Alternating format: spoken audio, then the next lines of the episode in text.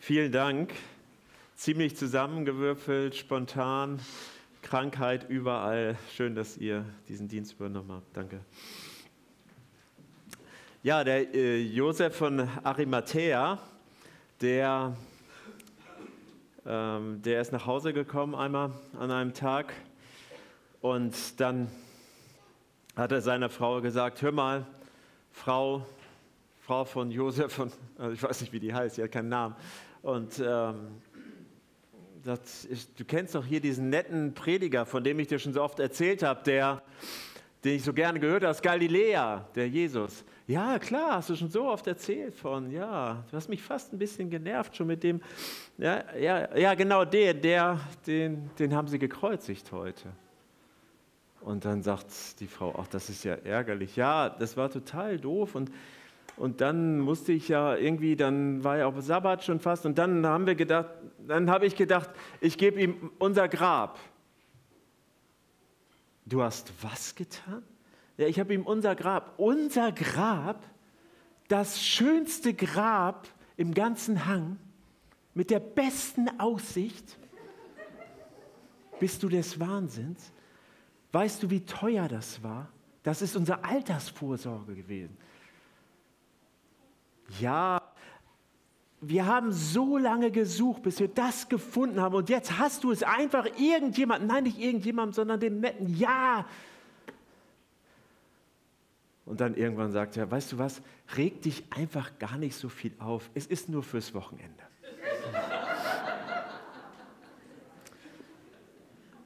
Ich bete noch einmal.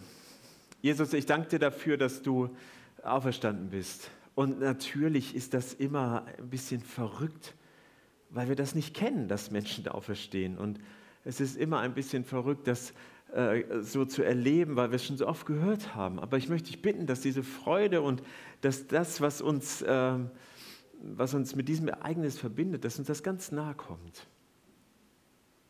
Amen. Woher sollte sie das denn auch wissen?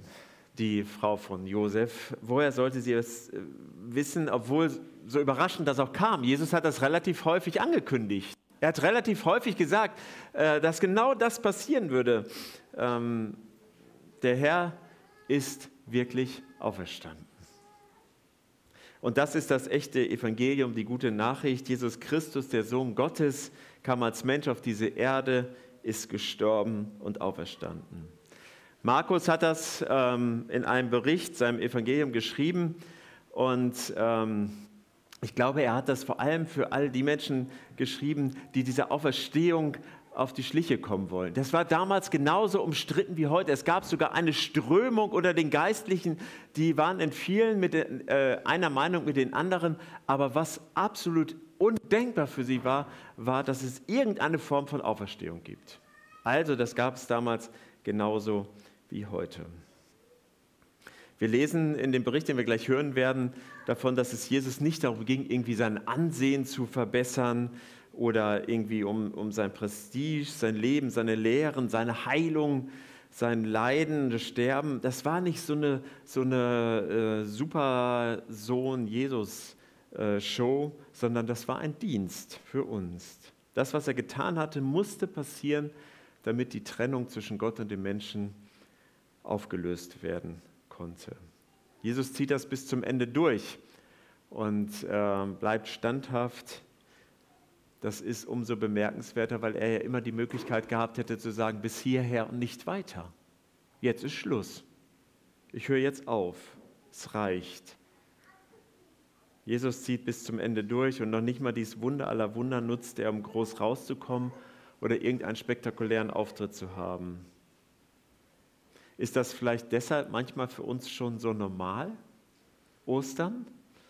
Ostern und Weihnachten sind die schwierigsten Predigtermine. Das ist immer dieselbe Story. Das ist immer die gleiche, äh, die gleiche Grundlage. Ich glaube schon, dass das manchmal bei mir normal ist. Ja klar ist Jesus auferstanden. Und dann sagen wir diese Tradition vielleicht nochmal, der Herr ist auferstanden und einige sind überfordert und wissen nicht genau, was sie sagen sollen. Andere natürlich aus vollem Herzen, er ist wahrhaftig auferstanden, äh, wie wir das vielleicht gelernt hat. Aber kommt uns das noch so ganz nah, dass Jesus auferstanden ist? Selbstverständlich ist er das. Wir hören uns diesen Bericht nochmal an aus Markus 16. Genau. Ich lese die Verse 1 bis 8 in der Übersetzung der Basisbibel. Als der Sabbat vorbei war, kauften Maria aus Magdala, Maria die Mutter von Jakobus und Salome wohlriechende Öle. Sie wollten die Totensalbung vornehmen. Ganz früh am ersten Wochentag kamen sie zum Grab. Die Sonne ging gerade auf. Unterwegs fragten sie sich, wer kann uns den Stein vom Grabeingang wegrollen? Doch als sie zum Grab aufblickten, sahen sie, dass der große, schwere Stein schon weggerollt war. Sie gingen in die Grabkammer hinein. Dort sahen sie einen jungen Mann. Er saß auf der rechten Seite und trug ein weißes Gewand. Die Frauen erschraken sehr. Aber er sagte zu ihnen, ihr braucht nicht zu erschrecken. Ihr sucht Jesus aus Nazareth, der gekreuzigt wurde.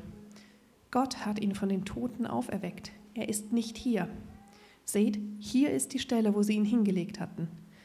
Macht euch auf, sagt seinen Jüngern, besonders Petrus, Jesus geht euch nach Galiläa voraus. Dort werdet ihr ihn sehen, wie er es gesagt hat. Da flohen die Frauen aus dem Grab und liefen davon. Sie zitterten vor Angst und sagten niemandem etwas, so sehr fürchteten sie sich. Vielen Dank. Kein Zweifel, das Grab war leer. Die drei Frauen, die schon bei der Kreuzigung dabei gewesen waren, sie haben alles gesehen, Sie hatten auch gesehen, wie Jesus ins Grab gelegt worden war. Wenn ich mir überlege, dass man einen Bericht schreiben möchte, der besonders glaubwürdig ist zu der damaligen Zeit, dann hätte man irgendwelche Menschen, also wenn man sich was ausdenken will, irgendwelche Menschen genommen, die besonders anerkannt gewesen wären, die das erlebt haben. Aber das hat Markus nicht gemacht. Damals waren Frauen als Zeugen keine guten Zeugen. Und dass er das getan hat, spricht noch mehr für die Glaubwürdigkeit dieses Berichts, weil er eben nicht darauf bauen musste, was man so normal unter, menschlicher, äh, unter menschlichen Vorzügen sehen musste, sondern es war einfach die Abbildung dessen, was da passiert ist. Das Grab war leer. Die Frauen hatten alles gesehen. Und jetzt war er nicht mehr da, einfach weg. Stellt euch vor, ihr kommt zum Friedhof und wollt an ein Grab gehen und das Grab ist ausgehoben. Und da ist dann nichts mehr da. So ähnlich muss dieses Gefühl sein. Ich glaube, das kommt uns viel näher, weil das ja unsere Kultur ist, mit der wir groß werden. So ähnlich muss ihnen das gegangen sein.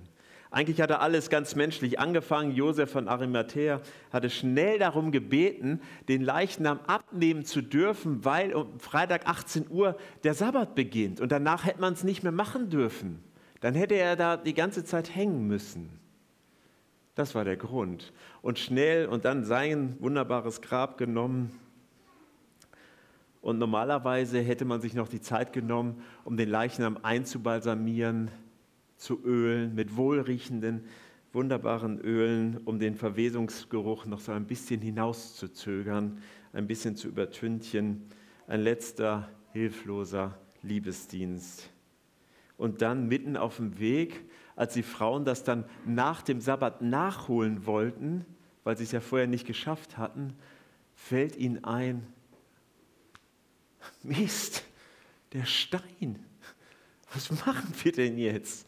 Ich weiß nicht, ob die ja vorher nicht dran gedacht haben. Es war auf jeden Fall auch ein bisschen unüblich, danach nochmal das Grab zu öffnen. Dafür war das nicht vorgesehen. Und es gab große, besondere Gräber, und vielleicht war das so eins, da waren Steine davor, die, da brauchte man bis zu 20 Männer, die das wegmachten, äh, hochrollten. Das, die waren so angelegt, dass die von alleine runterrollten, weil sie ein bisschen abschüssig waren. Und dann hätte man es zurückrollen müssen. 20 Männer oder lass es 10 sein oder 6. Aber die hatten sie nicht. Hm. Bis zu 1,5 Tonnen, habe ich recherchiert, kann so ein Stein damals gewogen haben. Der Grab, bei der Grabstellung wurde er so platziert, dass er durch so eine kleine Barriere gehalten wurde und die musste man nur lösen und dann war das Grab verschlossen und da, so sollte es ja eigentlich auch sein. Und dann auf dem Weg haben sie es gemerkt, wir kommen gar nicht ran. Wir drei Frauen werden diesen Stein nicht wegbekommen. Habe ich schon hundertmal gelesen oder noch häufiger. Ja, ich wäre umgedreht. Die sind weitergegangen. Warum sind die denn weitergegangen? Was hat die denn bewegt, weiterzugehen? Was haben die denn gedacht? Vielleicht sind da ja ein paar Männer, die uns helfen können. Vielleicht sind da ja, finden wir ja welche.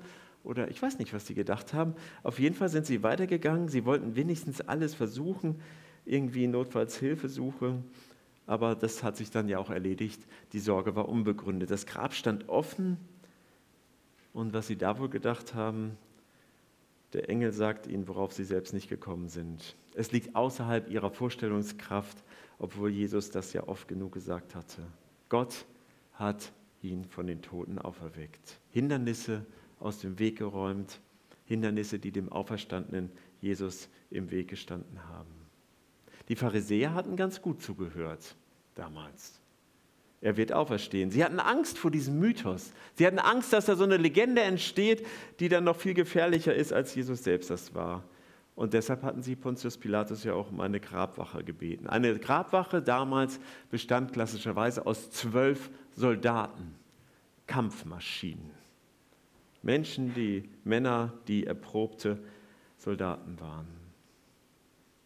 Aber die Hindernisse auf dem Weg zum auferstandenen Jesus waren weggeräumt.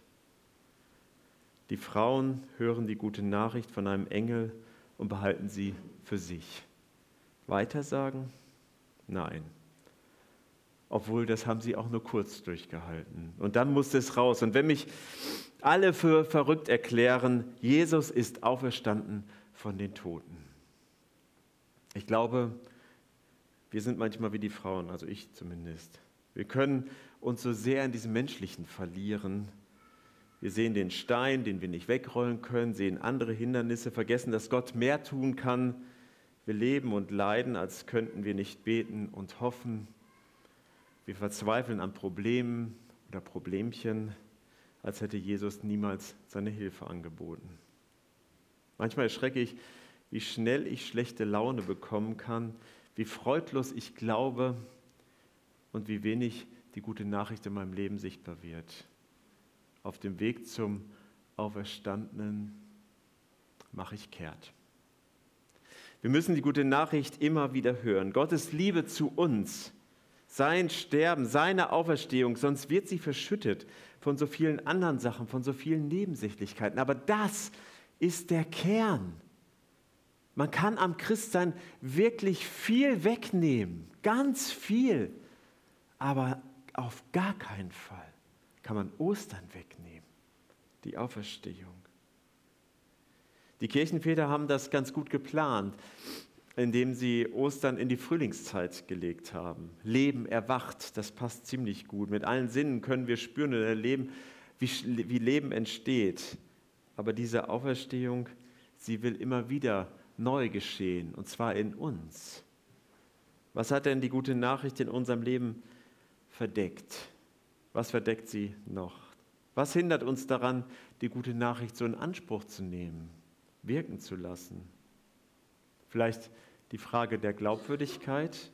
Wie schön wäre es doch, wenn die Auferstehungsgeschichte wahr wäre? Was wäre, wenn? Das ist ja oft so ein Beginn von Träumereien. Was wäre, wenn? Dann wäre die Geburt von Jesus tatsächlich die Ankunft Gottes bei den Menschen und das Zeichen, das Zeichen Gottes Liebe zu uns. Dann wären seine Worte und Taten für mein Leben doch tatsächlich viel wichtiger, viel entscheidender als das, was ich oder was andere meinen. Dann wäre sein Leben und sein Sterben tatsächlich der Weg zurück in die Gemeinschaft mit unserem Schöpfer und der einzige Weg in die Ewigkeit, trotz eines leiblichen Sterbens, dann wäre Jesus doch tatsächlich der Erretter. Viel wenn und dann. An der Auferstehung entscheidet sich alles. Wäre Jesus nicht auferstanden, dann wäre er geboren und gestorben und wahrscheinlich vergessen mit einem besonderen Leben mittendrin, das auf jeden Fall. Aber jetzt genug mit wenn und dann. Er ist auferstanden. Und weil er auferstanden ist, ist das alles wahr und ist das alles bedeutend. Das Sterben war nötig, weil unser Leben, unsere Gedanken, unsere Worte und Taten uns von Gott trennen. Die Bibel nennt das Sünde, bedeutet nichts anderes als Trennung. Sünde bedeutet Sterben, ewige Trennung von Gott. Aber Gott wünscht sich die Gemeinschaft mit uns Menschen. Er wünscht sich das ganz nah, ganz dicht und ungeteilt. Und deswegen hat Jesus diesen Weg frei gemacht. Deshalb ist er gestorben, aber eben auch auferstanden. Nur er. Selbst Voltaire sagte einmal auf die Frage einer Frau, die ihn gefragt hat, ob Auferstehung überhaupt möglich wäre, hat er gesagt, Madame, die Auferstehung ist die einfachste Sache der Welt. Der, der den Menschen einmal geschaffen hat, kann ihn auch zum zweiten Mal schaffen. Wir können unsere Steine des Unglaubens und des Zweifels wegräumen, weil Gott selbst den Stein vom Grab wegnahm und Jesus auferweckte. Er lebt wirklich.